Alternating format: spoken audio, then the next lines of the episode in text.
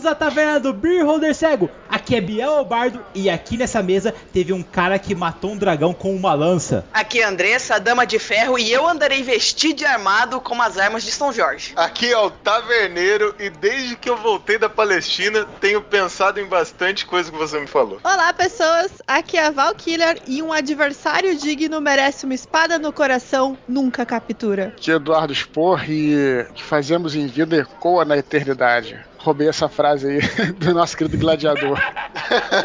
Puxe uma cadeira, compre uma bebida que o papo hoje é o Santo Guerreiro. Mas isso depois dos e-mails.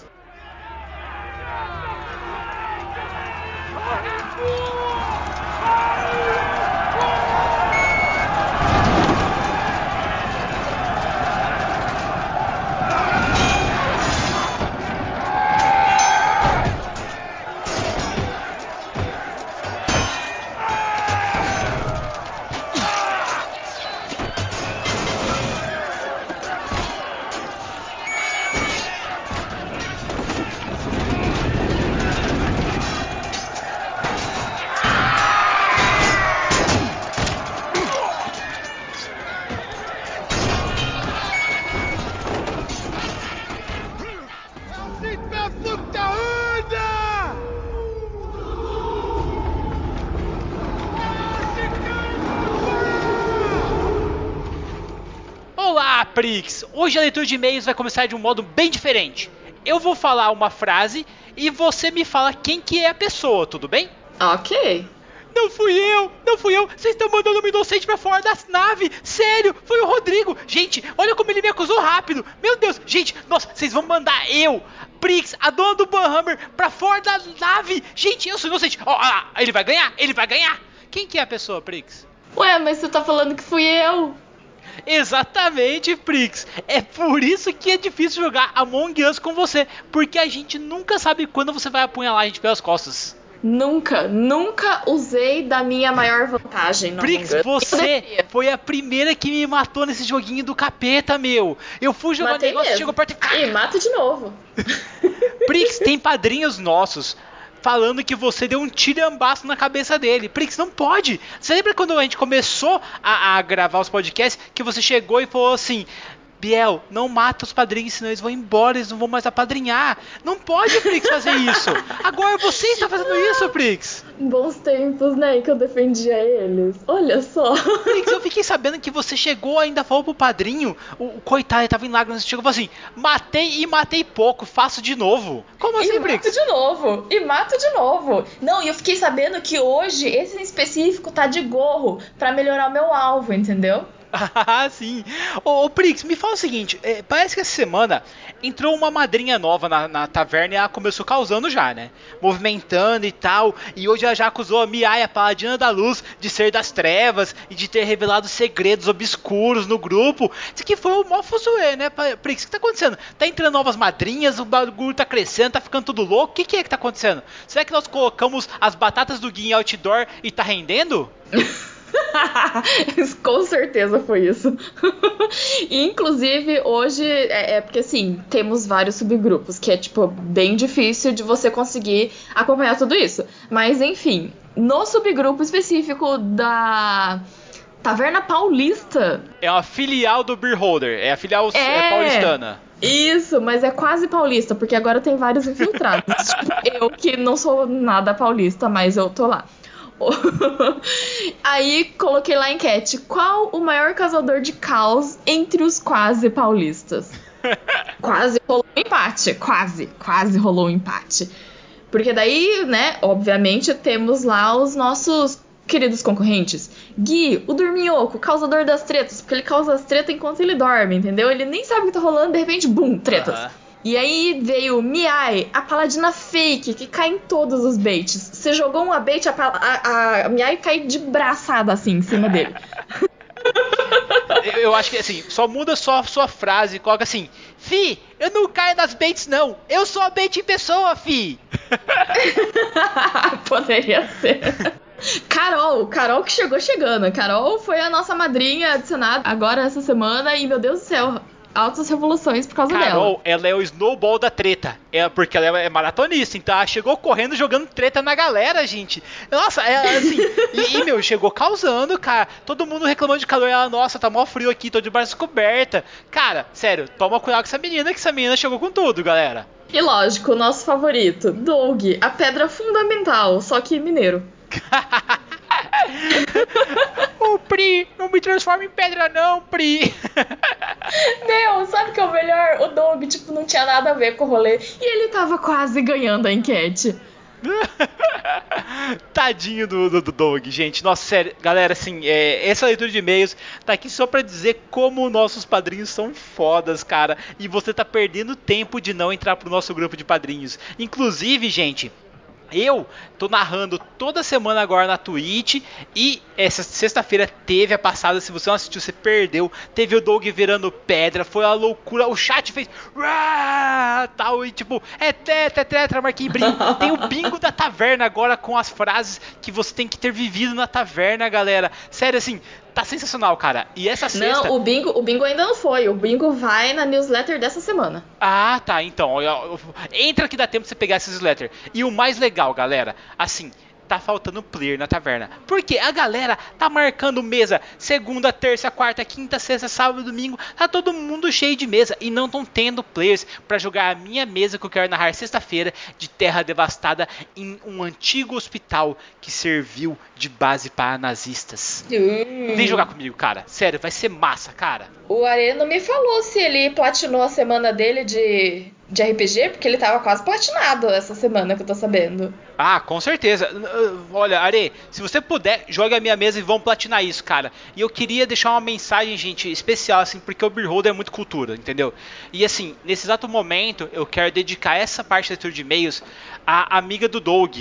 Amiga do Doug, o Doug não é um cracudo safado. O Doug não está fumando pedra. A, a, brincadeira de pedra é que o Doug, na verdade, ele tem uma história, sabe, envolvendo se transformar em pedra. Ninguém na taverna usa droga, gente. Nós somos o RPG do bem. Aqui nós queremos que nossos, nossas pessoas joguem RPG, se divirtam, sabe? A nossa droga é o RPG. Não, fiquem tranquilos que o Doug não usa pedra. O Doug está cada vez mais forte e sólido como uma pedra fundamental da nossa taverna. Obrigada, Doug, por ser a nossa pedra fundamental. É isso aí, Prix. E Prix, me fala o seguinte: eu falei dos padrinhos, falei de como tá legal, que nossa, tá louco pra caramba, que vai ter uma mesa de cultistas e já vai ter aquela mesa de investigadores e os caras já estão degladiando pelo grupo de traidores, Among e tudo mais. Só que como é que faz para as pessoas entrarem no grupo de padrinhos? picpay.me barra beerholdercego ou padrim.com.br barra beerholdercego. Dezinho, galera. Dezinho você já tá dentro do grupo. É assim, coisa linda. Ah, Galera, só que eu tô te avisando já. Você vai entrar no grupo e se prepara, mano. É 700 mensagens, 800 mensagens, 1000 mensagens todo dia, porque a galera tá on fire. E já vou avisando, domingo nós iremos streamar Diablo 2, cara. Eu tô jogando de necromante, na verdade, eu coloquei o paladino na minha mochila, que é o Rodrigo, nosso padrinho, e eu tô carregando ele na mochila, porque só meus que trabalham lá, entendeu? Então, galera, se você quer jogar, é só você escolher um personagem do Diablo, entrar com nós no dia lá e jogar junto, cara. Nós vamos platinar Diablo, desde o primeiro até o último nível, passando por todos os mundos, inclusive os mundos bárbaros, a expansão. Se eu não me engano, na Blizzard tá 18, 18, 36 reais, você já tá jogando com a gente também. Então, não tem desculpa para ficar fora da diversão, não é mesmo, Prix? Isso aí. E se você quiser assistir, vai lá em twitch.tv barra beerholdercego. A gente tá assim, a máquina dos, tweet, dos twitcheiros. Como fala? é, dos é, por favor, streamings. galera. Vai lá, cara, se inscreve no nosso canal da Twitch também, sabe? E ajuda a gente. Se você tiver como dar aquele sub seu lá da Amazon Prime lá, por favor, ajuda a gente. Qualquer ajuda que você possa dar pra taverna faz a gente crescer cada vez mais. E Prix, o último cast nós falamos com o Gruntar. Cara, ele narrou GG da GG Goblin, Prix, e foi muito foda, sabe? Nossa, eu comecei a assistir as streams dele lá, as antigonas, sabe, do Clã do Machado, e é sensacional, galera. Sério, se você não assistiu, se você não acompanha o Gruntar, mano, sério você tá perdendo muito, cara. Não é só porque eu gosto de LoL e a gente joga tal, a gente vê as narrações dele, mas não, o cara é sensacional. Conversa com ele no, no Twitter, cara. Sério, o cara é muito foda, gente. Não, e depois desse cast até eu comecei a jogar LOL. Só queria dizer. É isso. É, foi massa pra caramba. Porque, cara, eu fiz a Prix comprar um char lento forte. Nossa, Eu- meu- o Gabriel nossa, me odeia. Gente, sério, ele me odeia. Ele me fez comprar um grandão leso que carrega uma espada gigante. Por que você fez isso comigo? Porque eu queria que você sobrevivesse. As pessoas rápidas morrem fácil. Eu quero que você sobreviva, mulher. Foda-se, eu não quero sobreviver, eu quero ser fofinha. então tá bom, Prix. Eu sei que você é fofinha, mas então manda um recado de um cara que não tem nada de fofinho. Na verdade, ele é famoso por ter matado um dragão. Verdade, galera. A gente hoje o cast tá sucesso sobre Santo Guerreiro. Então, se você já tá subindo nas cadeiras, jogando dinheiro na tela do seu computador, esse é o momento, porque hoje, no dia da publicação deste cast, ele entra em pré-venda. É isso mesmo, galera. E assim, você sabe que o Beholder, cara, é assim. A gente chamou o autor pra falar da obra. E, cara, Eduardo, velho, ele já é mais do que da casa. Ele veio aqui e, mano, sério, assim, a, a- eu, a Val, a Andressa e, e o Tavernete ficou, assim, com a faquinha, sabe? Espetando ele pra ele soltar spoilers e soltar spoilers. E o cara, meu, ele suava assim, mas ele conseguiu se esquivar da gente. Cara, sério, o Dudu, ele passou em vários testes de destreza e ele mereceu sair ileso do cast, cara. Mas sério, vem com a gente acompanhar esse podcast que está sensacional. E não esquece de clicar aqui no link e já comprar o livro, garantir o seu, porque eu tenho certeza que vai esgotar muito rápido esse livro, Não, cara. e ele tá chicante. O Dudu já falou que é o maior livro que ele já escreveu. Então, pensa, tamanho do negócio. Imagina só isso, galera. Vai ficar lindo na sua estante. E depois você vai ler e vai começar a conversar com a gente. E vai mandar e-mail pedindo o Dudu de novo pra gente fazer um cast com spoilers. E nós queremos você aqui pra falar com ele também. Então, bora pro cast? Bora pro cast! Legionary Titus Pullo is a hero of the 13th Legion. But look at him now. Justice knows every man's number. He has committed a terrible sacrilege, and he will pay for it with his life, as will any man here who breaks the law. É isso aí, galera. Trouxemos primeiramente Eduardo Spur para falar de seu novo lançamento, o Santo Guerreiro, que tem muita coisa para acrescentar nos universos de quem joga RPG. Não é mesmo, Edu? Pô, cara, com certeza. Antes de começar, eu queria falar uma parada. Eu tava guardando aqui pra falar isso, em vez de falar nos bastidores, falar aqui na gravação, porque eu acho que isso tem que reverberar. Então, primeiro, cara. Muito obrigado por esse convite aí de gravar. Assim, vocês estão sempre, porra, prestigiando meu trabalho, desde quando eu fiz o Catarse, quando eu fiz os outros livros. Eu acho que isso aí é muito bacana, cara. Então, muito obrigado mesmo aí por vocês por me convidarem, por acompanhar o meu trabalho. É muito importante pra mim. Então, eu queria agradecer. E eu fico triste só porque vocês me chamam um pouco hoje em dia. Antigamente chamavam mais pra gravar. Olha! Cara do céu, Sente nossa, falta da gente, não, Meu Deus, nossa senhora. Semana que vem você tem tempo de novo na agenda, Dudu? É isso?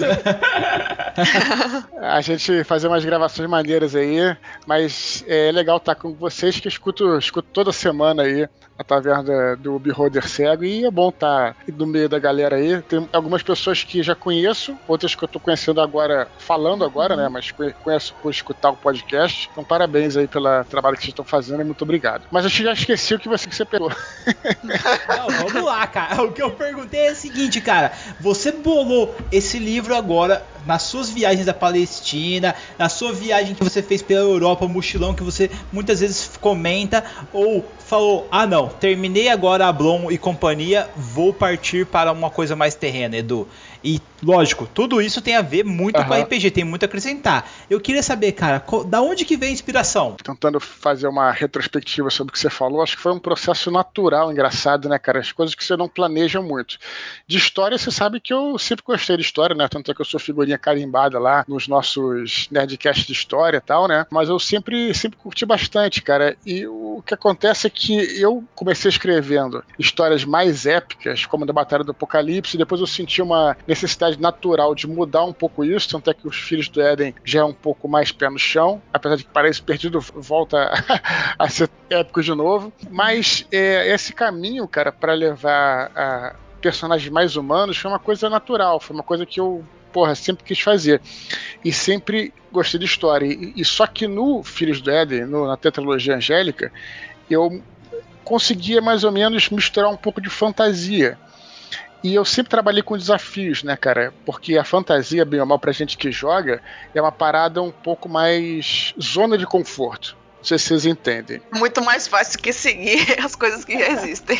Porque na fantasia Beyond tem um recurso, né? Assim, por exemplo, se você tem algum problema, você consegue criar um portal dimensional, você cria, enfim, desafios que pode ser qualquer coisa, ao passo que algumas pessoas achariam muito difícil escrever fantasia, para mim sempre foi, não é fácil, claro, nada é fácil, mas um lugar comum, zona de conforto. Então eu falei, que tal agora me desafiar? Cara, eu sempre fui me desafiando. Batalha do Apocalipse, aí depois os Filhos do Éden, eu, Herdeiro de Atlântida, eu mudei totalmente a linguagem, foi um desafio. Anjo da Morte, que ele bem diferente também, com uma carga histórica forte. Paraíso Perdido, onde eu tive que juntar todos eles, todos os livros foram um desafio. E aí cheguei agora e falei, o que, que eu posso fazer diferente? Não vou mais escrever agora, não que eu não vá nunca mais escrever, mas assim, em vez de fazer fantasia, vou fazer um romance histórico, que é uma coisa que eu não vou poder apelar para nada fantástico. Para mim, é um desafio, entende? Mais um desafio, né? E Eduardo, eu acho que tem também a outra questão, assim, porque falar do Santo Guerreiro é legal porque tem todo o contexto histórico, mas em contrapartida você também tem que limpar um pouco de fantasia, né? Porque da origem dele foi girando várias lendas que, não, pera lá, isso não aconteceu, mas tem coisa muito importante que realmente é fato ali para a história de uma certa, de vários povos, de várias nações e da cultura que a gente vê hoje em dia. Como que foi isso também? Tirar isso? Cadê o dragão É, porque- dessa história? Eu tô com a placa do pica-pau falando, meu Deus, fui enganado, fui enganado. Foi, Tipo foi. assim, tipo, vou fazer uma coisa realidade. Eu falei, Não, Pô, mas peraí. matou o dragão. São Jorge não mora na lua? Como assim? Peraí, peraí, tô perdida. A, a minha abertura foi baseada no São Jorge matando o dragão, o Paulo matou o próprio dragão dele e tal. E aí, tipo, nossa, Dudu, o que, que é isso, cara? Pois é, essa história do dragão, assim, a imagem que a gente tem do São Jorge é aquela imagem que ela é medieval, né? Se você for ver bem, é um cavaleiro, quase que um, meio que um paladino, assim, um- com a armadura completa, uma full plate, né? Com lança, com espada. A espada dele geralmente até, na maioria das vezes, é uma- aquele capacete, aquele elmo, é um elmo de cavalaria medieval. Aliás, eu diria é, da baixa Idade Média, quer dizer, a Idade Média mais recente, nem é da Idade Média antiga, que seria da alta Idade Média. Então, o símbolo foi se ressignificando e o que nos chega é isso. Agora, agora quando você vai ver né, a história mesmo, né, na verdade não existe um registro histórico que São Jorge existiu, mas muito provavelmente ele, ele existiu, talvez até nem com esse nome, porque quando teve a última perseguição dos cristãos em 303, que foi a, a grande perseguição de Diocleciano, aconteceu que muitos soldados foram mortos, inclusive São Cosme e Damião, que a gente também celebra aí, né? E tem vários soldados que morreram. Mas o que a gente sabe mais seguramente é que ele era um soldado romano, na verdade, um capitão romano, então um oficial romano, que não tem nada a ver com aquela imagem do cavaleiro medieval, que foi ressignificada depois na própria Idade Média e tudo mais e tal. Então eu precisei, como acho que era a Val que estava perguntando aí, né? Se eu não me engano, se eu escutei bem que é voltar para as origens de como é que era um cavaleiro, ok, era um cavaleiro, mas um cavaleiro romano. Era, era tudo diferente da Idade Média. né? Então, essa escavação mesmo histórica, né? O, o Biel estava perguntando das viagens, não sei. Realmente, assim, é engraçado porque quando eu escrevo um livro, eu faço uma pesquisa mais direcionada. Mas geralmente eu pego alguma coisa que eu sempre gostei. Cara, de Roma, assim, eu até fiquei pensando, né, quando eu ia escrever um romance histórico no início, o que, que eu ia escolher? Cara, tem várias, várias partes da história que eu adoro. Idade Média é uma delas também.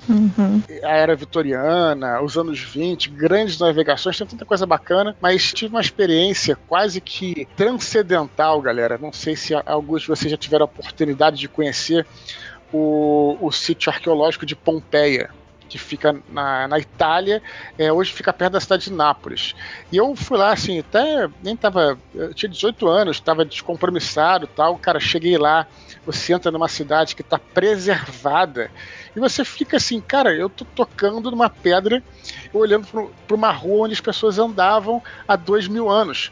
E a e o mais impressionante quando você vê aquilo, você eu, eu, eu sentei assim numa numa, das, numa calçada, cara, romana e comecei a ver que tinha as plaquinhas, né? Ali era tintoreria, ali a padaria, ali. Eu falei, porra, esses caras, claro, a capa cultural era diferente, mas o ser humano também tem essa equivalência. Também somos pouco parecidos em qualquer época, né? As questões humanas são parecidas. Então, aí você começa a pensar naquilo. Comecei a estudar muito sobre Império Romano, sobre história romana, que eu acabei perdendo por esse lado quando eu escolhi o que, que eu ia falar, né? E aí fiz outras viagens, fui para Istambul, né, que fica na Turquia, né, uma das maiores cidades da Turquia, que é outra cidade incrível. Eu vou falando aos pouquinhos para não monopolizar o papo, é tanta coisa. Cara, você tem que monopolizar, fica tranquilo. Eu vou deixando, eu vou deixando vocês, vocês interagirem, porque, cara, se eu parar para falar, só, só se eu parar para falar de Istambul, depois da viagem que eu fiz a Israel, a Palestina, vou falando aos pouquinhos à medida que vocês vão falando para também não ficar muito chato, que é muita coisa bacana, cara, muita coisa maneira. Só, só para encerrar essa parada, o que eu ia dizer sobre esse período do Império Romano, que é no final do Império Romano, o que é mais maneiro, e aí para quem joga RPG que curte bastante Idade Média, que eu sei que é o caso de vocês e de muitos que estão escutando, uhum. é porque esse período, cara, do final do Império Romano, era o período onde o Império Romano estava acabando e a Idade Média estava começando. Na verdade, a Idade Média começa um pouco depois, mas estava começando. Então, você vê ali um choque, é muito maneiro, cara. Você vê esse choque de culturas, né? Porque a Idade Média nada mais é do que a cultura romana misturada com a cultura dos bárbaros, né? Que os bárbaros vieram com a cavalaria. A cavalaria era basicamente bárbara. A cavalaria medieval foi trazida pelos bárbaros e incorporada pelos povos ali com o cristianismo, essas três coisas. Cristianismo, os bárbaros e os romanos fizeram a cultura que veio ser da Idade Média ocidental. E ali, nesse ponto que eu estou escrevendo, onde você vê que tudo isso está naquele caldeirão que ainda não, ainda não firmou. Sabe como é que é? As coisas estão borbulhando ali, né? Nesse período. Eu até ia perguntar isso, porque, tipo, o Império Romano é gigante, né? Tipo, é, ele é muito longo. E você escolheu uhum. esse, esse período, que é o final do terceiro século, sei lá, mais ou menos? Isso, isso aí. Isso mesmo. Para falar exatamente por causa dessa miscelânea cultural aí também, desse choque dessas invasões, porque uhum. poderia causar um, sei lá, uma invasão em massa, né? Uma reação em cadeia ali, sei lá. Sim, sim, sim, sim. E por que um, um santo, sabe? Por que, que você escolheu um, um santo como um personagem principal, assim? Não sei, eu não sei que... se você pode revelar isso ou responder essa minha, essa minha pergunta aí. Não, a parada, assim, realmente aconteceu, cara, porque eu, eu, eu tinha decidido o período, né? Porque o período é aquela coisa que eu falei. O que não estava acontecendo no mundo ocidental naquela época. Está acontecendo tudo. Você pode falar, o Império Romano no seu apogeu era bem maneiro, legal tal, mas não tinha tanta turbulência quanto essa época. É a turbulência que é legal, né? Mas as tretas, uhum. o conflito que move a história. Ou como a gente fala hoje em dia, as tretas, né? Que, que empolgam a galera. Os conflitos que moldam o homem, né, mano? Sim, o, na, no auge do Império Romano, o cristianismo ainda era muito incipiente. Nessa época, o cristianismo já era um um grande player que movimentava tudo, por exemplo, né? Já conseguia ter mais gente fazer as revoltas religiosas. Você tem as revoltas provincianas também, que posso falar depois e tal. Mas aí tudo bem, tinha tudo isso. Qual personagem, na verdade, eu pensei antes no momento histórico, antes de São Jorge. Momento histórico, porra, final do Império Romano, ok. Agora, qual personagem que eu ia colocar pra estar no centro disso? Aí, daqui a pouco, pesquisando, eu falei, pô, é, tem um cara aqui que não tem registros históricos, portanto eu posso fazer a história dele como eu quiser. Só tem algumas informações da enciclopédia católica que eu respeitei as informações básicas que estavam ali e é, esse cara, ele estava do lado do imperador, ele era um guarda-costas do imperador. São Jorge era, segundo a tradição, estava do lado do imperador Diocleciano. Esse sim existia e como, né? Porque tem uma história larga, registros largos sobre ele. Estava do lado do imperador esse cara. Então, imagina o que, que ele não viveu, o que ele poderia ter vivido se ele realmente tivesse existido. Alguns acreditam que existiu, aí vai a discussão conforme a crença de cada um, obviamente, né? Uhum. E aí esse cara estava ali, e aí e ainda por cima ele ele foi um protagonista do maior evento que teve no final do reinado de Diocleciano, que foi essa perseguição. Quer dizer, porra, caraca, tinha um personagem, não posso, não vou chamar de fictício porque seria tão um desrespeito, né, a quem acredita. Mas o personagem ali que não tem registros históricos e que tava no centro de tudo, cara. Eu falei, puta. E ainda, pô, você sabe que eu adoro não só a história da humanidade, como a história das religiões também. Cara, eu sou muito fascinado pelas seitas antigas, que eu posso falar até um pouquinho aqui também também que é interessante, as redes antigas que rivalizavam com o cristianismo. Cara, então uhum. o cara tava no meio de tudo, você tá entendendo? Então, é, bateu. E, ô, Dudu, deixa eu fazer uma pergunta, aproveitar que você tá nesse caminho. Como que é escrever, ah, assim, mesmo que vamos pensar só no, no, no modo de, de, criar algo, mesmo que seja uma, um romance histórico, como que é criar as lacunas entre o que se tem registrado ali, escrito, olha, fulano foi no dia três, não sei o que, e conversou com o imperador. Como que é criar essa lacuna de diálogos e, uhum. e, história entre os pontos que não existe. Porque, assim, uma coisa é ter do dia 25 do 9 de 300 aconteceu isso. Como que é criar a interação entre esses personagens? Entre esse personagem que vive nesse mito de existência ou não existência, participando de uma história que existe, que é real, de um, de um imperador que existiu. Como que é criar esse, esse entremeio aí? Pois é, isso é a parte mais fascinante que eu acho, que eu mais gosto de fazer, e é justamente o trabalho do romancista, né? Não do escritor. O escritor também é, mas o escritor pode escrever sobre tudo. Pode escrever sobre um documento, por exemplo, um livro documental. O romancista que faz ficção, ainda mais ficção histórica, esse é o trabalho dele, de entrar com. Uh, dar a vida aos personagens e entrar nessa lacuna. Eu, cara, sempre fui assim fascinado por isso, até não só na literatura, até como, como até em, por exemplo, tem uma série que eu gosto muito, que é Mad Men, né? E eu adoro a série, é uma série histórica, mas aí volta, os personagens são fictícios, mas aí apareceu, apareceu um outro personagem histórico, apareceu um cara que era o dono dos hotéis Hilton, né? Ele aparece na série lá, e cara existiu mesmo.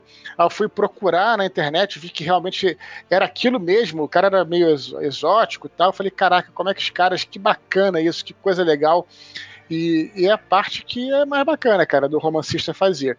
Agora, assim, é um trabalho muito sério, é assim, é, eu acho que é um. Porque é aquela coisa, né? Eu acho que tudo requer muita concentração para você entender o personagem. Diocleciano é o exemplo perfeito aí do que você falou. Como é que seria um cara desse? Porque, ao mesmo tempo que ele eh, massacrou muita gente, né? Matou vários cristãos e tal, foi um cara que promoveu coisas maravilhosas, magníficas. Ele, ele conseguiu por fim a uma crise que estava dominando o império, fez reformas administrativas. O cara foi sinistro, né?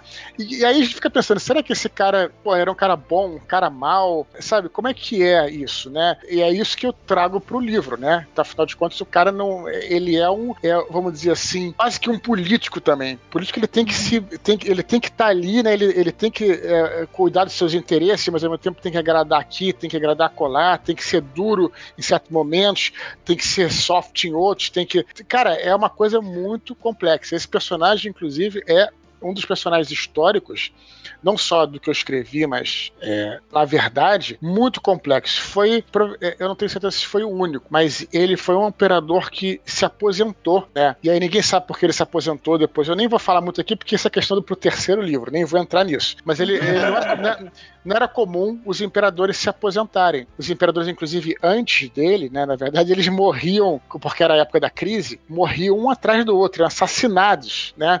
Um atrás do outro. E aí ele, quando subiu ao poder, fez uma série de reformas que permitiu que ele se mantivesse no poder, posso até falar depois.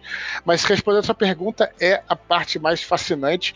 E aí entra o romancista, entra o artista, né? Você tem que é, escrever com o coração também, né? Tentar entender como é aquele, aquele personagem, fazer um trabalho de concentração. Vamos falar dentro do RPG, interpretar um NPC de uma pessoa que existiu de verdade, né? Não. Imagina você tá jogando uma ficção, um RPG, uma partida de um jogo que você joga mais dentro da realidade, né? Puxa um pouco mais, coloca personagens históricos. É interpretar um NPC de uma pessoa que existiu. Eu não sei se eu posso estar errado, né? Mas a questão de tecer essa teia com as linhas históricas, porque os historiadores têm vários né? Tem um que fala alguma Sim. coisa, outro fala alguns vestígios, né? Tem até uhum. alguns que se contradizem e tal. E você tem que tecer uma personalidade para esse personagem, né? E, e através disso Isso. você vai desenvolvendo. Eu acho que esse é o seu trabalho mais complexo quando você trabalha com personagens que existiram, né? Ou supostamente existiram. Isso, isso é complexo, não é? Perfeito. E além da personalidade, você constrói toda essa figura ali, como que ele vai se portar, não vai, mas você também constrói toda uma aparência por trás, uma roupagem de como que você quer que as pessoas vejam esse personagem. Essa sacada uhum. de colocar o cloro ali, tipo, de onde que veio, como que faz, por que que ele se porta desse jeito? É para se destacar ou era assim? Ou assim, é uma coisa que você já vai chamar a atenção ali do desse Constâncio que tá na trama. Então, isso também você tem que ir jogando pontos para fisgar suas vítimas leitoras, né? Sim, não, com certeza absoluta. É, é vítimas só, leitoras, meu você, Deus. Você, você falou muito bem, até deu outro exemplo de um personagem, Constâncio Cloro, né? Que foi, é, foi era o pai do Constantino, na verdade, Constantino uhum. que veio ser imperador lá para frente. E para você ter uma ideia, aí linkando isso com o que o Taverneiro falou, bem interessante mesmo. É, esse nome o nome dele era Flávio Constâncio. Constâncio Cloro, ele só foi usado depois pelos historiadores bizantinos. Então, em tese, por exemplo, se, eu, se é, o Aureliano lá, o imperador, chamando ele de Cloro, estaria errado em tese. Mas aí eu escolhi o seguinte, pensei, pô, peraí, o fato de que os historiadores bizantinos escreveram sobre isso depois não quer dizer que na época ele não era chamado. Ele uhum. certamente assinava com Flávio Constâncio, mas né, não é chamado. E Cloro era um apelido, né? De é, claro, pálido. Provavelmente ele era albino. Tanto é que. Na, na, é, bom, acho, acho que no primeiro capítulo não tem isso, então não vou dar nenhum spoiler, vou com calma. Mas durante aquela batalha tem uma coisa, tá? Porque o albino tem essa, tem essa coisa de, né, de ser mais sensível à luz solar e tudo mais e tal. Uhum. Mas, é, é mas ele era um soldado. E, e, no exército, as pessoas dão apelido para as outras, sacaneiam as outras. E era Na assim vida, também. Né? Na Aquela vida. trolladinha básica, né? É o bullying, e, gente. E, então, então, como é que o historiador bizantino, 100 anos depois, vai apelidar o cara? Não, provavelmente uhum. ele foi apelidado em vida, entendeu? É, é, isso que eu tô falando. Então, assim, essas coisas que aí entra o romancista. Um historiador falaria: você tá errado. Isso só surgiu aqui 100 anos depois. E eu falo: não, cara porque não faz sentido, entendeu? Se eu tô falando, eu tô, eu tô, falando de, tô falando de vidas humanas, cara. Então, essa é a questão que precisa ser, ser vista, né? Quando você tá tem muita gente que assume, por exemplo, apelido como nome. Depois de um tempo, ninguém mais conhece a pessoa, mas pelo nome que ela tinha, é só apelido. Nem a não, pessoa se reconhece mais. Sim, não, não. E os romanos faziam isso, né? Eles, é, era isso aí. Então, vários, vários é, é, generais romanos, por exemplo, é, fizeram campanhas na, na Germânia, por exemplo. Aí era chamado de fulano de tal germânico. E aí isso ficava como um nome para toda a geração a partir dali. Então isso era bem comum eles incorporarem isso, né? Respondendo a sua pergunta, então mais ou menos isso aí que eu tentei fazer. Até juntei com a pergunta da, da Andressa uhum. também, acabei respondendo aí. Ô Dudu, todas as suas obras, o personagem ele tem uma personalidade de algum dos jogadores que jogou com você, de alguma pessoa. Por exemplo, se a gente pegar ali o Ablon, é você escrito. Uhum. A Kyra foi uma personagem da sua irmã. Uhum. O Rex emprestou a personalidade dele pro Daniel. Uhum. Temos também o Orion. Cara, todos eles foram de alguma mesa sua. Qual vai ser a personalidade que nós vamos ver no nosso Santo São Jorge aqui, cara? Vai ser um Eduardo? Vai ser de quem? Porque todo mundo coloca um pouquinho de si nos personagens. Eu quero saber Sim. se vai ter isso, se é seu, do que que é, qual que é a essência que nós vamos ver ali. Você tem toda a razão, a gente sempre coloca um pouco da gente nos personagens, não tem a menor dúvida, mas assim, é, é, eu não posso dizer que sou eu e vou falar o seguinte, é, um também grande desafio desse, desse livro é que o personagem começa criança, né? Então isso foi uma coisa que eu trabalhei muito, cara, porque porra, eu, meus 40 e poucos anos, escrever com, sobre um personagem de 10, depois de 12, depois de 14, que é, é, é, o início da viagem dele, que ele faz com 14 anos, eu tenho que ter uma um mínimo de conhecimento de como é que uma criança agiria, né? Como é que. E eu fui atrás para pesquisar sobre isso, né? Tem um, um, um, fato, isso eu posso falar, por exemplo, que está na sinopse do livro, né? Tem, uma, tem uma, um determinado momento que o pai dele morre, os pais morrem, e ele foge da cidade onde ele está. E aí, para a criança né, assimilar certos traumas, às vezes é até mais fácil dela dar a volta por cima do que um, uma pessoa mais velha que está mais apegada com aquela vida, por exemplo. Claro que isso já depende pra caramba, mas essas coisas todas têm que ser estudadas para trazer para o personagem. Então tem ali uma, eu não sei, vocês vão, vocês é que vão analisar para saber quem é a personalidade do São Jorge ali. Mas é, só queria completar que tem um personagem que talvez seja mais parecido comigo. É um cara mais velho e tal, né? Que é mais tipo. Mais parecido com o Ablon, mas é, um, é tipo um NPC, assim, né? Sei lá, não é um, não é um cara secundário. Só, só que ele é mais velho e, e ele tá com 40 e poucos anos, né? E era um velho, né? Tipo assim, o cara já era um, um cara muito velho, assim, um cara que e aí eu fico pensando, pô, na verdade, caraca, eu tô com essa idade, quer dizer, eu sou um idoso. que mancada. né? Não, porque realmente, os caras, eles muito cedo, né? Tipo, entravam pro exército e, e enfim. Mas, Nossa, é... as pessoas com 23 anos já, tipo, soldado mega, líder de tudo, É e eu tô tipo assim, meu Deus do céu, o que, que eu tô fazendo da minha vida? Exatamente, exatamente. Mas é mais ou menos isso aí, entendeu? Eu tenho um gosto peculiar, tá? Eu adoro o Bernard Cornell Uhum. e pra mim você escreve tão bem quanto ele, principalmente as cenas de combate. Uhum. As cenas de combate que você fez em Asgard são muito fodas, eu adorei pra caramba. E eu preciso te perguntar, como você também é um fã romano, vai rolar aquela parede de escudos ou não? Beleza, cara, rola sim, mas eu vou te dizer que é, em termos de batalha campal, tem algumas, na verdade, no livro, tá?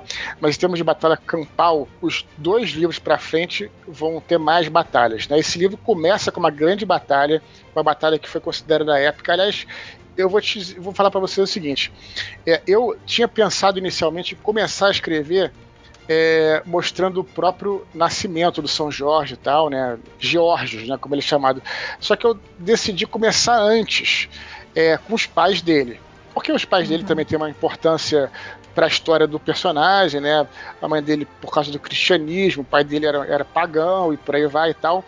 Mas tem um evento que foi 10 anos antes dele nascer, que aí eu falei, pô, vou colocar o pai, porque o evento é é incrível, né? Que é a história do Império de Palmira. Não sei se vocês já ouviram falar sobre isso, se leram em algum lugar, que é incrível, que você no final do terceiro século estava tendo essa é, é, a crise e como eu estava falando antes, várias rebeliões provincianas é, na Britânia, né? A rebelião na Britânia foi um, foi um cara que era o almirante da frota frota romana no Canal da Mancha e falou: pô, não, eu vou é, dominar tudo aqui, vou ser, o, vou ser o imperador da Gália, né? Ele quis ser o imperador da Gália e da Britânia, mas enfim.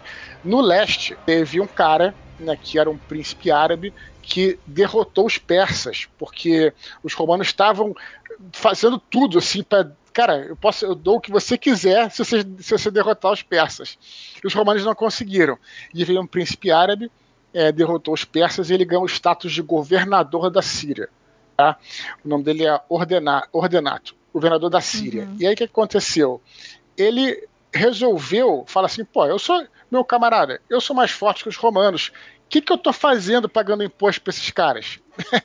então ele se proclamou imperador da Síria e instaurou o império de Palmira. Palmira é uma cidade que fica na Síria, né? A cidade de Palmira, uma cidade que, porra, tem até hoje as ruínas lá na, na Síria e tal. E aí, tudo bem.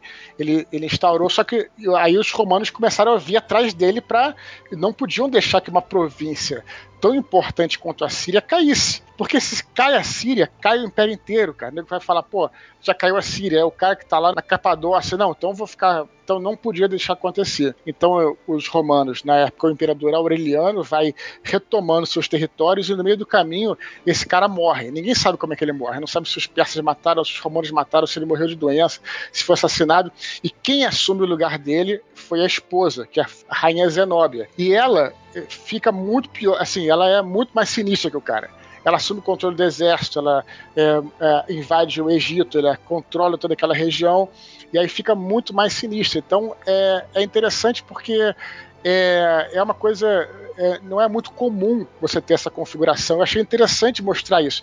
E aí o Aureliano ele vai é, até a cidade de Palmira, ela, o último lugar que ela, que ela se mantém é Palmira, então ela, no final de contas, ela é derrotada, mas vira uma personagem e que eu não posso falar aqui, incrível do livro, incrível, né?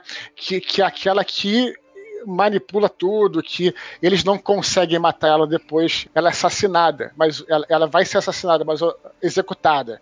Mas o Aureliano fala: não, não, é, qui- quis levar ela pra Roma pra mostrar pra galera. Porque ela era bonita, era linda, era uma morena tal, além de inteligente, tudo, pô, poderosíssima. Tinha que levar mesmo pra mostrar pra todo mundo. Só que, só, que- só que aí o Aureliano, que era o imperador, que ia fazer isso, ele é vítima da sua própria é, luxúria, né, da sua própria vaidade. Né?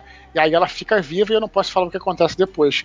Mas aí eu queria começar a história com esse evento. Tem uma grande batalha nos portões de Palmeira, uma grande batalha que eles usam de tudo. Usam é, catapulta de fogo, betume, usam a cavalaria. Essa, essa batalha é incrível, cara, porque os caras eles veem a cavalaria palmeirense, que era tinha aprendido com a cavalaria persa, que eram os melhores cavaleiros desde sempre, essa cavalaria ela era montada com arco. Então eles detonaram a primeira linha direto dos romanos, saíram do meio da fumaça, assim, das... então é, uma, é realmente uma batalha bacana. Só que depois vai mostrando o Georgios criança e depois a fuga dele. Então tem, tem algumas batalhas, tem algumas porradas, mas batalha campal tem algumas, mas o grosso delas é no segundo e no terceiro livro. No segundo, que é lá na Germânia, aí eu não vou falar mais para não me adiantar aqui. que eu tô Mas, falando gente, muito. Nossa, cara. Se tiver Germânia, meu Deus, vai, vai rolar o gladiador na parada, cara. Vai rolar os Barbarian gritando: O meu Fusca pegou! Mas, gente, eu vou fazer um parêntese aqui, muito pequenininho, do pouco que o Eduardo disponibilizou. Duas coisas já me chamaram a atenção no fundo do meu coração. A Zenóbia, porque o pouco que eu vi do nome dela escrito, eu já falei assim: putz, essa mulher é foda, então a gente tem que ir atrás dela. E outra que eu fiquei mega ultra curiosa, que quase não fala nada dela, e a visão dela é muito interessante, é uma tal de Flávia. E eu, assim, cadê o resto do livro pra eu conhecer essa pessoa? Flávia Helena, ela, ela é a Isso, mãe do. É, Ela é Santa Helena, na verdade, né? Ela é uma personagem muito interessante da história, existiu mesmo. Ela é a mãe do Constantino. Dizem que ele. Aí não mostra, né? Que isso aí é mais pra frente, né? Em 300 e pouco. O Constantino ele, ele se converteu ao cristianismo soleto de morte, é o que fala, por causa dela. E ela foi a pessoa que foi à Palestina, isso é verdade, não é invenção de ninguém. E ela estabeleceu todos os santuários é, cristãos que são considerados até hoje. Exemplo, a igreja do Santo Sepulcro, a igreja da Natividade, aquela igreja lá das Bem-aventuranças, lá que tem a multiplicação dos pães e dos peixes. Eu visitei tudo isso.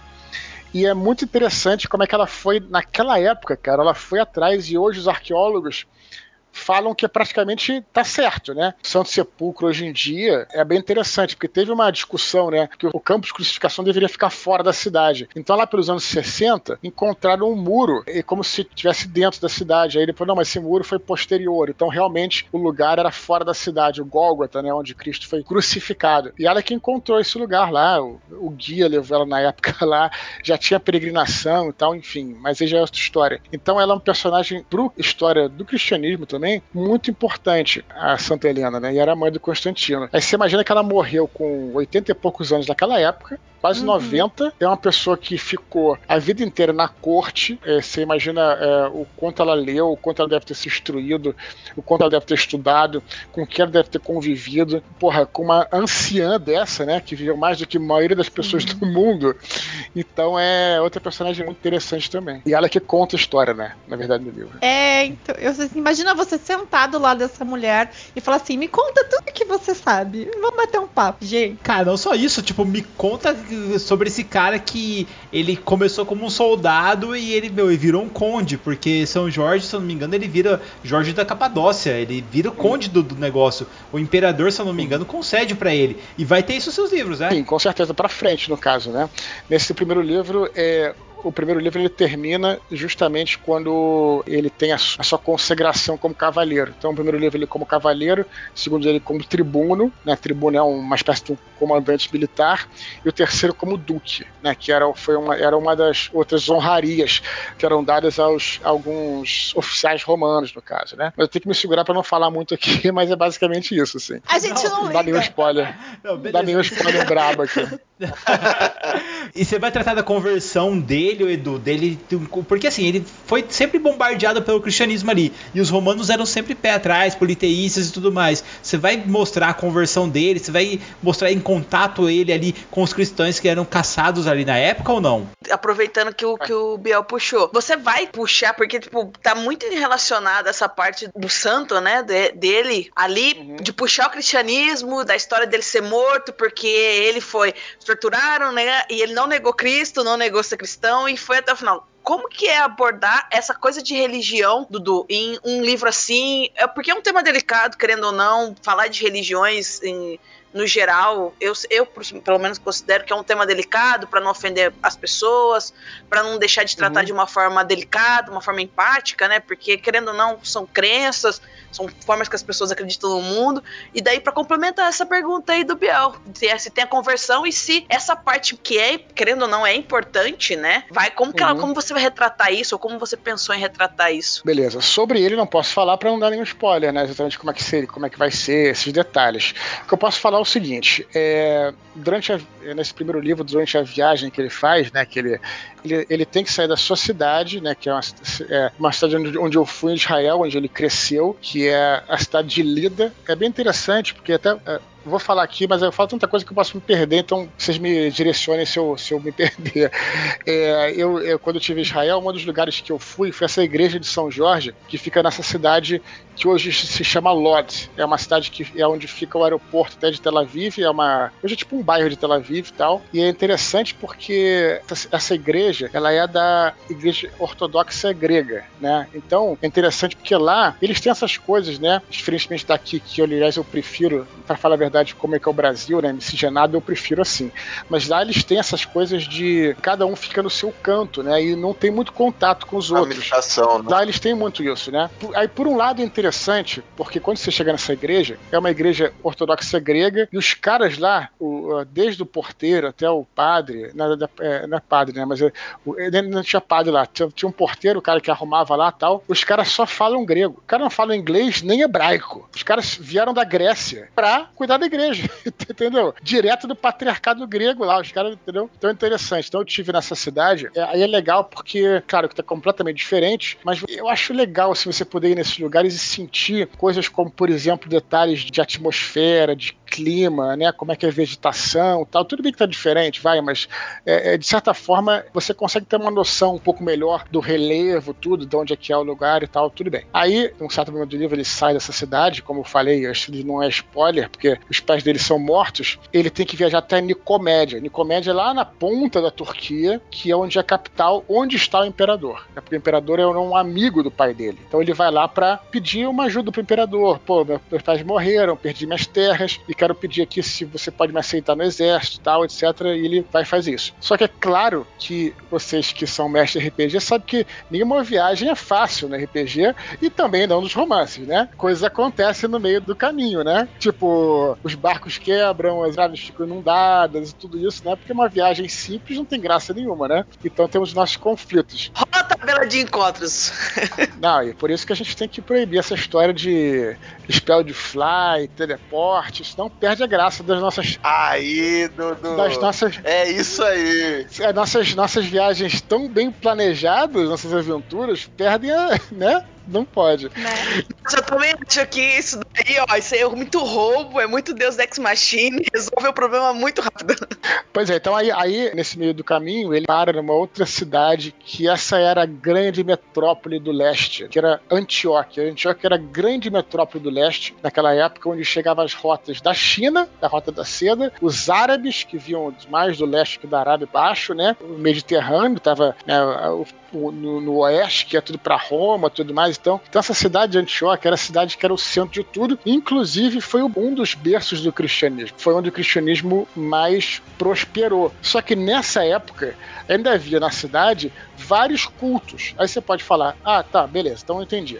Tem o culto lá de Marte, os culto romano lá. Não, cara, eu tô falando de cultos como, por exemplo, da deusa Astarte, que era um culto sexual. Eles faziam tinham práticas sexuais e tal, e chocavam os cristãos da época, né? E eles entravam em conflito também, é, tinham seus próprios rituais, tinham suas próprias procissões e tal. Então, você imagina ele no meio de tudo isso, né? Nessa cidade é um, uma época que ele tem um bairro judeu, que já tinham judeus na época. Então, todas essas. Olha só, que está falando de religião, todas essas religiões convergiam ali é, em Antioquia. E às vezes até de formas violentas, né? Com ataques, brigas e tudo mais e tal. Então, é, isso foi um, foi um ponto que eu coloquei e que vocês vão achar muito legal a maneira como ele encara todas as religiões, né?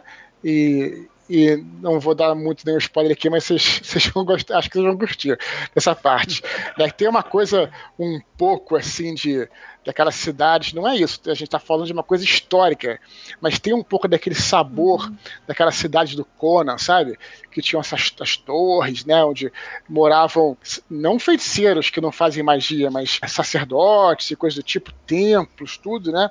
Antioquia era o lugar para você estar nessa época. E eu acho assim, a transição nesse Man ela é fantástica, né? Porque você pega ali toda aquela região que tá voltada para esses deuses diversos E aos poucos isso vai dando origem ali ao cristianismo, que vai se apossando, que tem um templo que é devotado a todos os deuses, que agora ele passa a ser um templo dos Isso. mártires. Então a gente acaba tendo essa, essa mesclagem e essa substituição também de entidade, né? Como encarar isso? Você não pode tirar tudo que é pagão, porque senão os pagãos vão te enfrentar. Então você coloca alguns elementos, mas ao mesmo tempo você não pode falar que esses deuses existem. Então o seu deus é Cristo, então você tem que vender essa imagem.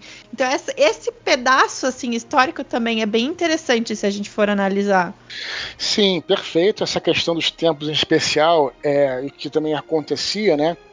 Antioquia é uma cidade muito antiga, né? Da época até anterior a Alexandre, ela é, tem os Seleucidas, que era um outro império grego que era anterior ao Império Romano, que dominava aquela região, e tem alguns templos que Claro, você tem ah, os templos é, romanos, alguns até gregos, mas tem alguns templos mais antigos que já estavam abandonados. Né, como por exemplo o templo de Horus, que era é um deus egípcio, por exemplo, o templo de Dagon. Vocês vão lembrar aí, quem, quem já jogou Call of Cthulhu? Dagon era um deus fenício. Uhum. Opa! Ainda é venerado pelos fenícios, ainda é venerado pelos marinheiros, mas tinha vários templos de Dagon abandonados é, em Antioquia que foram convertidos em igreja. né? Os cristãos eram ainda muito pobres e aí né, entraram nessa- nesses templos e foram convertendo em igreja. Mas uma coisa interessante de se falar sobre o cristianismo dessa época é porque é o concílio de Nic- de Niceia, que é 330 e pouco, se eu não me engano, mas é para frente. Concílio de Niceia foi um, um encontro de bispos que unificou o clero. Depois dessa- dessa época, uns- alguns anos depois. Nessa época, em 285, 290 e tal, é interessante porque as igrejas eram diferentes. Então, por exemplo, em Antioquia, você tinha uma igreja que os caras encaravam como uma coisa mais monástica, né? Todo mundo pobretão e tudo bem, como Cristo. E em Niceia, por exemplo, tinha um clero que os caras já eram ricaços. Os bispos eram ricos, andavam bem, faziam comércio e tal. É bem interessante como é que a igreja era descentralizada e logo depois, sei lá, uns 30, 40 anos depois, já veio o concílio de Niceia, fiz- fizeram um cânone da igreja, né? Que é, escolheram as partes lá que iam ser usadas e tal, na Bíblia, tudo. Não existia Bíblia nessa época, a palavra Bíblia não existia. Foi existir depois. Todas essas coisas vão, vai- vão ser abordadas nesse, nesse período aí. Você vê que eu me empolgo, né? Eu vejo Edu suando pra não dar spoiler. Caraca.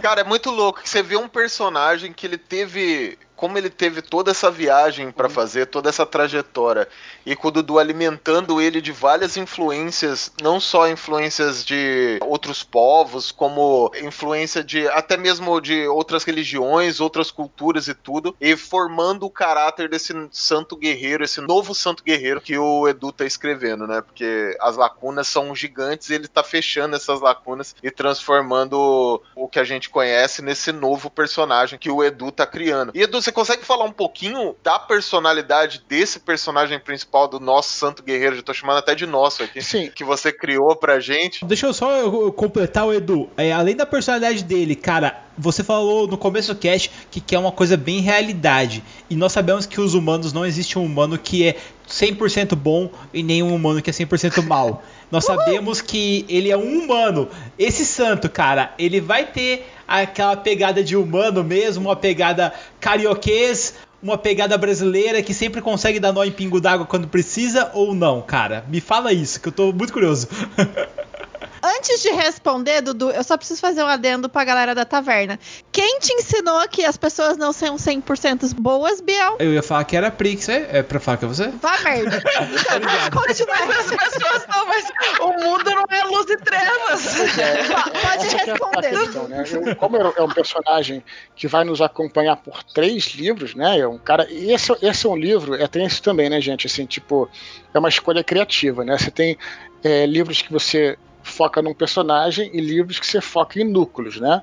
É, eu, olha, tem é, alguns núcleos que eu mostro em situações diferentes, mas é principalmente um livro sobre ele, né? Assim como, por exemplo, é Batalha do Apocalipse foi sobre Ablon. Claro que tem personagens secundários muito legais, tudo bem, mas já em, já em, em Filhos do Éden já tem outros núcleos e tal diferentes, né?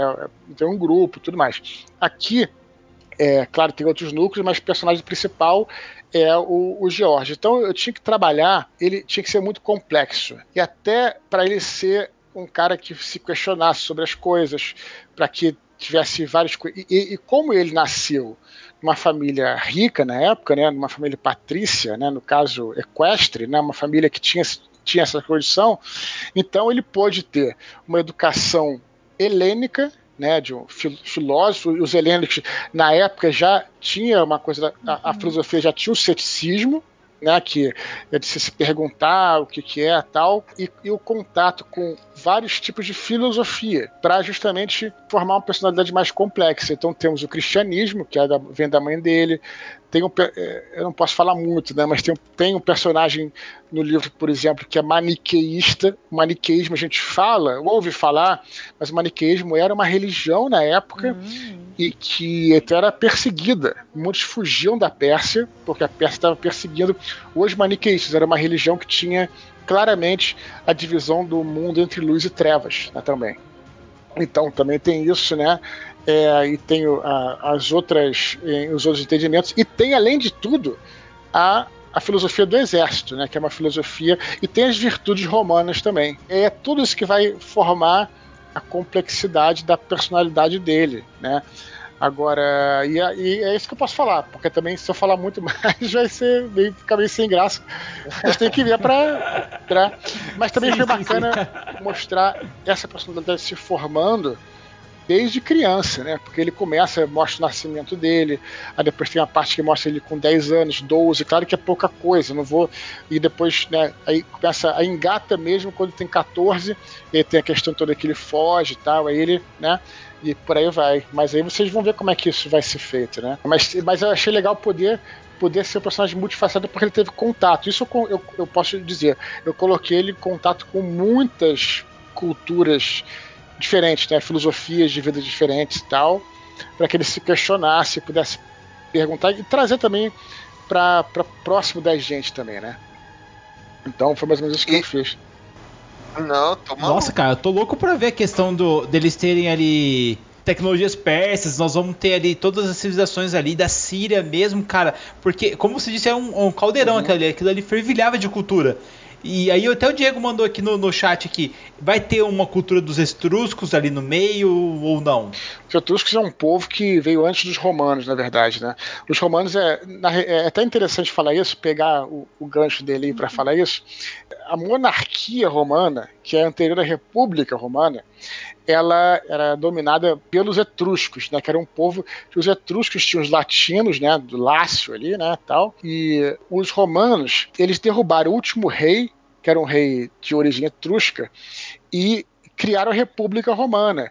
E eles tinham muito orgulho de Roma não ter um rei. Né? Eles eram se consideravam o supra-sumo da civilização porque eles tinham, tinham um senado, né? a República Romana.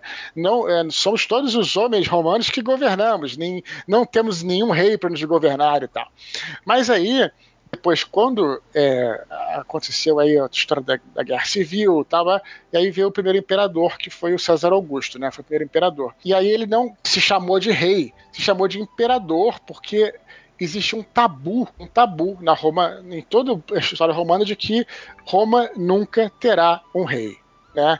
E aí é interessante porque o Diocleciano foi muito acusado disso, porque ele, para se manter, aí o imperador Diocleciano dessa época, né, de 300 e pouco, para se manter no poder, ele precisou se afastar de Roma. Você imagina, Roma é Roma, meu amigo, mas ele bota a capital dele na Nicomédia, no leste. É uma coisa que para quem, assim, uhum. é meio leigo, é, é, que, que porra é essa? Tipo assim, não é Roma, a metrópole. Não, ele vai morar no leste, ele vai morar no Nicomédia, porque ele se afasta de Roma, era um ninho de cobras, os senadores sempre matavam todos os imperadores, e a guarda pretoriana, que era a guarda imperial, é feita em tese para proteger o imperador, mas ela leiloava as cabeças dos Césares. E a guarda pretoriana, porque era a única guarda que podia ficar dentro da cidade. Era a única legião que ficava dentro da cidade e ela tinha o poder de força ali mesmo, né?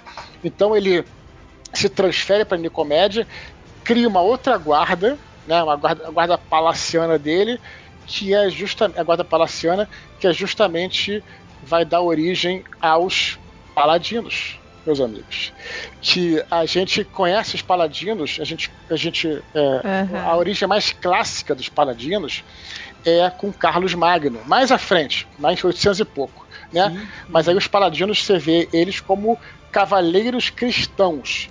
Só que o nome pa paladino vem da guarda palaciana do Diocleciano, que eram chamados de por extensão de paladinos. Então ele criou também esse, é, os paladinos. Então, mas eu estou falando isso porque ele era muito acusado de ser um déspota, né? De ser esse cara, pô, lá em Roma os senadores falavam, pô, esse cara aqui quer se tornar um rei, acusavam muito ele e ele e aí quem que tá certo? Ninguém tá certo não, não tô pendendo para nenhum lado, só para deixar bem claro. Essa essa treta que rolava que vai ser desenvolvida, né? E aí, enfim, aí é, tanto na história quanto no próprio livro também, entendeu? Cara, então, assim, vou, vou traçar um paralelo aqui. Quando eu li com o Iguden a história do Caesar, ele teve muita intriga palaciana, que você conseguia remover uma pessoa ali de Roma, mandar ela para outros lugares. Nós teremos essas coisas também nos três livros ali, cara, esse jogo de poder, aonde os dois cônsuls de Roma conseguiam pegar e mexer os generais para onde que eles quisessem teremos várias batalhas e de quebra. Teremos por um acaso cristões, cristãs, não sei como é que fala, no Coliseu, teremos a luta de gladiadores. Eu preciso saber disso, cara. Esses detalhes assim me intrigam muito, sabe?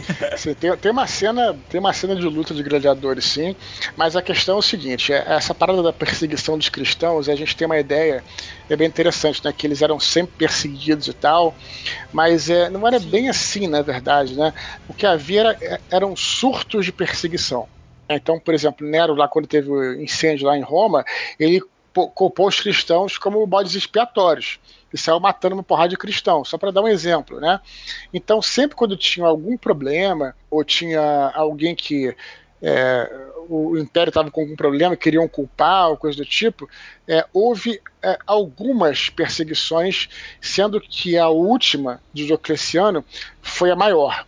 Ela foi tão grande e você já tinha é, tantos cristãos, cristãos no exército, tinha cristãos é, na administração pública. Porra, a mãe do Constantino, tudo bem, Constantino ainda era um cavaleiro, não era imperador, mas a esposa do Diocleciano era cristã, acredita-se, né? Então, é, em 303, no final do terceiro livro, mas estou falando de história aqui, realmente teve essa perseguição e foi tão, o impacto foi tão grande que, que dizem que inclusive foi por isso que o Diocleciano se aposentou ele teve que abandonar o negócio. Falou, pô, não, é, não posso mais ficar. A pressão é muito grande para que ele saísse, porque ele também promoveu. Então, é, só para trazer isso para o lado histórico, é, sem também dar nenhum spoiler do livro, mas essa ideia que a gente tem de que os, os cristãos eram sempre perseguidos 100% do tempo, não era bem assim. Entendeu? Tanto é que, se assim fosse, eles não, não tinham se desenvolvido tanto, né? É, e se tornado tão, tão grandes, né? Na verdade, eles, eles eram permitidos ficar ali e tal. É, só para encerrar essa questão aí que você perguntou, eu quero recomendar um filme, cara, que é um dos melhores filmes que existe sobre Roma, sobre o final de Roma, que chama-se Ágora. É, é, tem dois títulos. É, um é em português é Ágora, em inglês é Alexandria ou vice-versa, não sei. É um filme, um, um filme com a Raquel, Weiss, Raquel Weiss, né? Raquel Weiss, como é que é o nome dela? Aquela atriz britânica que fez o Jardineiro Fiel tal, vocês vão conhecer. Esse filme, ela é uma é uma filósofa em Alexandria, mas aí é depois, já é quase 400 ali, quase no final do, do coisa. E, e, mostra um período de 30 anos, que é justamente a virada que é, a religião oficial era, era, era o paganismo e virou o cristianismo. Não, tem, não, não é na período do meu livro, não, mais para frente. Mas só estou falando isso para mostrar como é que foi uma, uma, os cristãos entraram, invadiram, invadiram o, o, o lá, que era a biblioteca de Alexandria e tal. Então é interessante também como é que as coisas mudam, né? Quer dizer, eles eram perseguidos, depois perseguiram, depois eram perseguidos, perseguiram.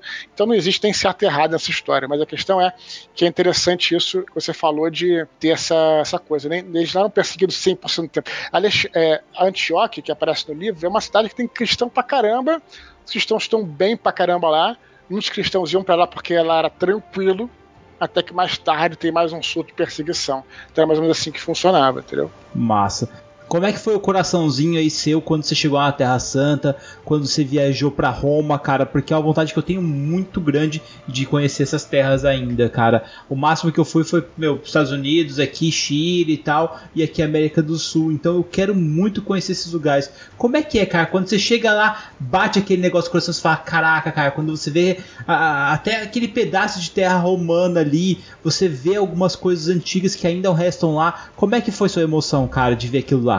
Cara, eu vou te falar o seguinte, vou focar aqui na. Fiz várias viagens, mas eu vou focar, nessa aqui de que eu fiz a Israel e a Palestina, né? A Terra Santa, por assim dizer. Eu já queria, queria ir até lá por várias vezes, tanto é que eu escrevi Batalha do Apocalipse e acabei estudando tudo em, em, dias de viagem e tinha essa, esse sonho de conhecer, até que em 2018 eu acabei conseguindo ir para lá. E cara, é um troço realmente impressionante porque Sabe que eu não sou um cara religioso nem nada, né? Mas o bacana é que a nossa cultura, é, ela é uma cultura que vem do cristianismo, que vem do, do judaísmo, que vem do islamismo. A gente tem essa cultura ocidental que não é nem precisa ser religioso, mas isso está é, tá permeando tudo, né? Nosso, às vezes, modo de pensar e tudo. E quando você chega lá e vê as origens de tudo, é realmente muito impressionante, cara. Primeiro, essa questão assim de você ver lá que é, a rua, né, onde as coisas que são descritas na Bíblia direitinho lá, cara. É incrível, né? E que você aprendeu no colégio e tudo mais. Então, é muito interessante. A cidade de Jerusalém tem uma energia incrível, cara, né? Mesmo para quem não é. E essas questões históricas, como eu falei. Então, por exemplo, é, eu tive lá em, em Massada, né? Massada é uma, uma fortaleza que fica no topo da montanha. Não sei se já, já viram, né? E tinha uma fortaleza romana lá que é, durante uma revolta judaica os judeus foram pra, lá para cima, mataram os romanos e ficaram acastelados lá até que os romanos conseguiram invadir. Só que demoraram vários meses para invadir porque só se podia subir por um caminho fininho assim, sabe? E os romanos não conseguiam subir. Só que os romanos, o que, eles fizeram? Eram mestres da engenharia e construíram uma rampa, cara, uma, uma outra montanha do lado para subir é, aquelas torres de batalha, né? E conseguiram construir é, porra, os judeus se mataram todos lá em cima. Só sobrou uma mulher e uma menina, uma, uma, uma mãe e um filho, né? Que resolveram não se matar, ficaram para contar a história. E, enfim, é até um dos símbolos de Israel hoje em dia, símbolo de resistência e tudo mais e tal. Só que quando você chega lá em cima. Tem uma frase que eles falam: Massada não cairá novamente. Massada não, é? não voltará assim. a cair, né? Que eles falam, né? Que, isso, e, isso, cara. Só que quando você chega foda. lá em cima, é interessante uma parada que é. Que é porra, aí você vê essas coisas para trazer pro livro, né? Essas coisas que você só enxerga lá, literalmente, cara, ao vivo. Chega lá em cima, você tá andando de carro, você vem de carro, você olha, olha a planície, não vê nada. Quando você chega lá em cima, você vê o, o contorno dos acampamentos romanos, que eles, eles faziam, tipo, eles cavavam o chão, né, para colocar paliçada e tal, e até hoje você consegue ver os quadrados. Lá de cima você consegue ver. Se você anda no meio do deserto, não, porque você vê ah, um morrinho, um morrinho. Quando você chega lá em cima, você vê o quadrado perfeito. Tá até hoje a parada lá. que os romanos fizeram. Mas é muito interessante, cara. A viagem foi, foi bem legal mesmo. Pô, passei lá na fronteira com a Síria, depois na, fui até a parte do Líbano. É, é muito interessante, é um, é um, país muito bacana. Assim, eu prefiro o Brasil, né? Mas assim, para viajar, para viajar é um lugar assim que você vê a origem de muita coisa lá, cara. O Mar Morto. É, eu morro de vontade. Eu, Cara, assim, eu queria muito ir pra região do Iraque ali, porque ali é onde começou, é a Mesopotâmia, sabe? Eu queria muito conhecer, mas é hoje é muito complicado ir pra lá ainda. É, é uma pena, cara. É, mesmo, mesmo pro Egito tava complicado. Eu até pensei em pro Egito, mas tava bastante complicado na época, nem sei como é que tá agora. Mas uma coisa que eu achei bacana também foi a Galileia. A Galileia foi um dos lugares que, que Cristo, Cristo pregou, né? Essa é uma coisa interessante que a gente tem uma ideia. Às vezes, quando a gente fala assim, põe Cristo e tal, é, tô falando de religioso, tá? Assim, o pessoal pensa, pô, o cara leva uma coisa mais moralista tal. Aí você, olha que interessante, você vai lá na Galileia, você vai visitar uma, a casa de Pedro. Pedro é um dos apóstolos, né? Que era, ele era amigo de, amigo de Cristo, Cristo de Nazaré. E ele, te, ele foi expulso de Nazaré para vir para. Aí o. Não, vi, aí o Pedro, vem para Galileia, fica aqui em casa e tal. Ele foi expulso de Nazaré porque ele era um cara que tinha lá os, os, é, os templos, né, a sina, não a sinagoga, né, os templos, os templos judaicos, e, e com os sábios e tudo mais. E, e, e, Jesus era um cara, assim, é, super. Entendia, era questionador, ele era um cara que entendia das leis judaicas, leu tudo. Dizem que ele estudou com os essênios, que eram o equivalente aos monges, né? É, judeus, né? Porque não, é monge, um monge é cristão, mas os essênios eram, era uma seita judaica que ficava, que morava no deserto, cara. Os caras ficavam meditando, os caras eram top, assim, de, sabe? Só faziam isso. E falam, e aí tem histórias, não sei, de que Jesus estudou com eles. E aí, quando ele voltou, ele sabia mais do que os sacerdotes ele chegava nas, na, nas sinagogas, na, nos templos e falava: Não, o, o, que, o que você está tá falando aí, meu camarada, é errado. E botava o cara fala: Como é que esse moleque está falando aí? Pô, sabe como é que é? Então, quando você começa a ver essas paradas, né, é muito interessante, né? Tipo, vai até contra o que a, a, a, gente, muitas vezes a gente tem essa ideia. É o cara questionador, o cara revolucionário, um cara que, sabe, aí você, você vê isso tudo lá, né, quando você vai. Então é, é dar uma outra perspectiva da coisa também. E, de novo, digo isso sem nenhum, nenhuma carga religiosa, porque é interessante mesmo. Você não vai aprender sem ir lá, né? Entendeu? Então. É, você não vai sentir isso na pele, né, Edu? Edu, e falando um pouco sobre essa questão das viagens suas e todo o estudo que você fez para desenvolver esse seu próximo livro, né? O Santo Guerreiro e tudo, essa próxima trilogia. Você até falou que você não queria trilogia, mas ficou longo pra caceta. Você, você foi meio que obrigado a dividir, né? Em três, em três livros. Uhum. É, qual foi o lugar que você foi. O lugar, ou o que você pesquisou, ou a referência que você teve que mais te impactou, assim? Não, não necessariamente pro livro, mas a, o, o, lugar que você visitou, a referência que você teve, o estudo que você fez que mais te impactou durante esse período de pesquisa? Então, tem essa parada própria uh, Israel, né, que eu fui, como eu tava falando aqui. É, eu também queria destacar Istambul, cara, porque Istambul, que já foi, é, que, que era a cidade mais, mais importante ali do leste, né, que tinha Antioquia, é uma cidade comercial, Istambul fica era Bizâncio na época, ficava ali entre o exatamente entre o Oriente e o Ocidente. E quando você vai lá hoje, cara, cara, quem puder Istambul, é uma cidade incrível, cara. Você conhece ela em três níveis. Você tem lá, tem o nível dos, dos, dos gregos antigos, tem dos romanos, tem vários, mas principalmente dos gregos antigos, dos romanos e dos, e, e dos árabes, né, dos turcos otomanos, né, que você e, é, dos bizantinos, na verdade, e dos turcos otomanos. Então, cara, você é incrível. Tem a história, eu não sei se eu falei em algum lugar, que os, os romanos fizeram uma, uma cisterna, né? Uma cisterna debaixo da terra e para guardar água. E aí quando os turcos entraram na cidade, eles fecharam tudo, fecharam as cisternas e tal, e ficou mais ou menos 500 anos a parada totalmente esquecida. É chamada podem procurar aí depois, Cisterna da Basílica, né, de Istambul. Ficou esquecida a parada. Aí, beleza, no século XIX, já a galera já tinha engenheiros né, melhores e tal, e fazia lá o, é, os canos para botar as privadas e tudo mais. Aí quebram a parada e vem começa a sair peixe. Peixe, cara, peixe. Da onde vem esse peixe? Cara, da onde vem esse peixe, cara? Aí eles foram pesquisar, foram rastrear e descobriram essa cisterna que estava há 500 anos fechada, tinha fauna lá dentro, cara. Tinha peixe lá dentro. Tinha tudo lá dentro. A cisterna romana lá, entendeu? Então você, caraca, você entra lá, né? Tem umas. Tá preservado, tem umas colunas com as cabeças da medusa, sabe? Tem umas coisas assim que são realmente incríveis, cara. Então todas essas paradas você fica. Né? Animal. Outra questão boa, eu coloquei em vários dos meus livros, né? Tem até.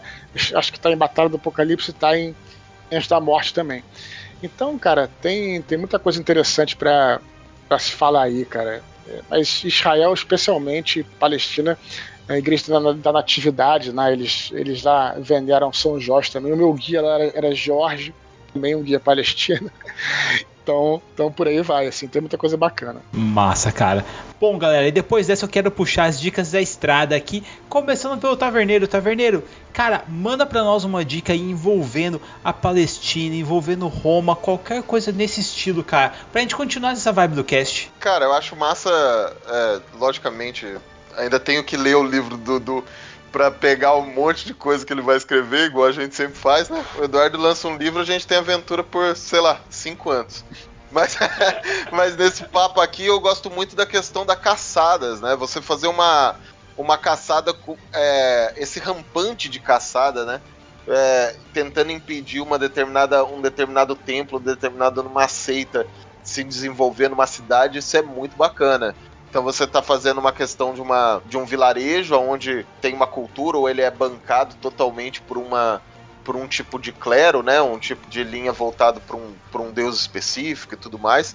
E a, uma outra uma, uma outra visão de um outro deus ali que tendo, tentando ganhar o seu espaço e criar um templo ali com uma população que vem crescendo cada vez mais e as caçadas acontecendo. E você colocar os personagens ali entre escolher a espada e o escudo, né? Da, dessa situação seria muito massa. Seria uma coisa muito complexa e você colocaria um quê um pouco político ali nessa sua aventura que você for desenvolver. Eu acho que isso é uma parada legal que a gente pode levar para as mesas só desse papo aqui que a gente teve. Massa, cara. E você, Dressa? Cara, nesse aspecto, eu tava pensando em os personagens tentarem ganhar a graça do, de algum dos senadores, proteger alguém, levar alguém importante que pode resolver um problema numa dessas cidades conquistadas, alguém que vai para a cidade fazer um, uma espécie de, de conversa e o colocar os players fazendo, considerando essa parte da viagem que o Dudu logo falou no começo, tratar dessa, desse período que os personagens têm que levar um senador, por exemplo, ou alguém importante,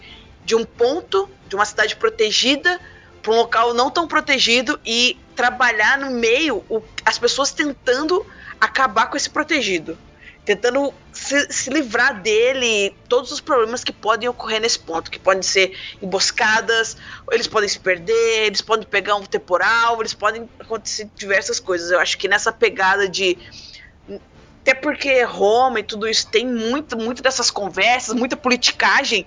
Eu acho que os personagens podem muito trabalhar isso de quem que eles estão levando, para onde eles estão levando e o que, que vai acontecer nesse período de tempo, porque o mundo está vivendo e eles precisam resolver esse problema. Eu acho que transportar alguém importante é uma, um, uma pegada interessante, é uma dica interessante para usar nesse, nesse, nesse cenário. Massa, muito bom mesmo. E você, Edu, o que, que você traz para nós aí de dicas da estrada? Um plot pra aventura, né, que vocês estão pensando. Eu, é, olha, eu fiz uma aventura recente, recente, porra, tem um ano já, né, com o negócio, mas assim, com é, uns amigos meus, né? Aliás, estava o Rex também, eu ver quem que você conhece aí.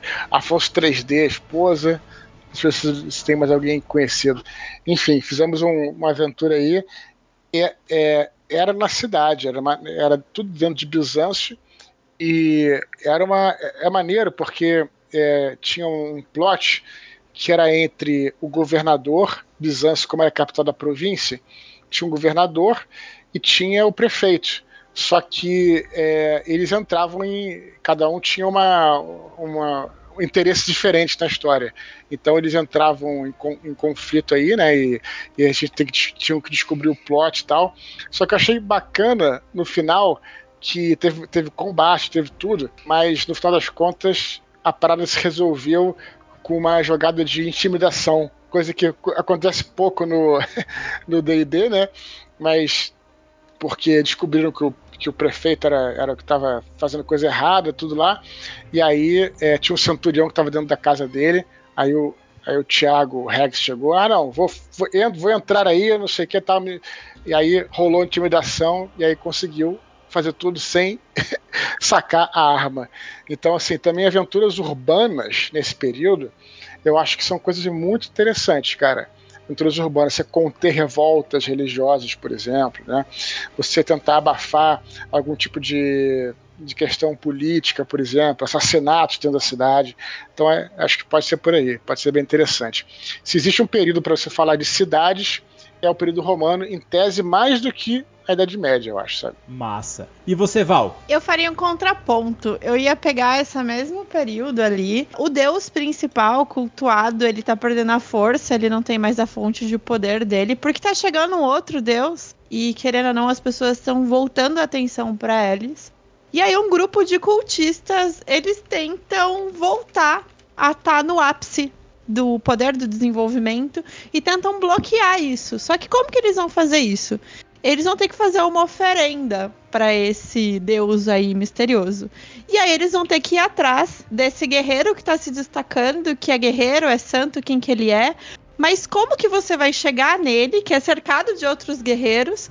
Como você vai conseguir sacrificar esse guerreiro em pró a seu Deus e como que você vai conseguir reerguer a sua cidade com base nisso tudo. Você vai vacalhar e o cristianismo vai crescer de novo e vai ser tomado ou você vai conseguir fazer ressurgir esse paganismo aí, talvez esse cutulo que tá aí escondido com a galera. Então eu ia fazer o lado mal da coisa, assim. A gente ia contra o Santo Guerreiro em vez de a favor dele. Muito bom. Olha, tem só para dizer que tem um tem uma, acho que é um complemento de Cthulhu que é na em Roma, parece. Sim. Então, então, ó. Massa. Bom, o meu gancho de aventura, cara, vai ser um pouco mais simples. Eu colocaria todo mundo da mesa como oficiais romanos. Eles estão ali naquela fortaleza e os persas estão vindo. Só que eles estão vindo, cara, com aquele exército deles, aquela cavalaria invejável. E lá atrás vocês estão vendo lá o líder persa montado em um elefante, cara. E tá vindo seis ou sete daquelas bestas com armas decorando os marfins e eles estão vindo em direção à sua fortaleza e vocês vão ter que chefiar ali várias frentes de combate. Primeiro a infantaria, para escudo, depois os arqueiros na torre, aquelas catapultas com piches, trebuchês ali, tudo rolando solto ali para tentar impedir que os persas tomem a fortaleza. E não só isso, depois disso eu já colocaria eles como uma incursão noturna, ali grupo pequeno mesmo, tendo que invadir e matar o rei do exército inimigo. Aí sim seria legal. Leônidas, você tem que parar de arrumar essas tretas aí.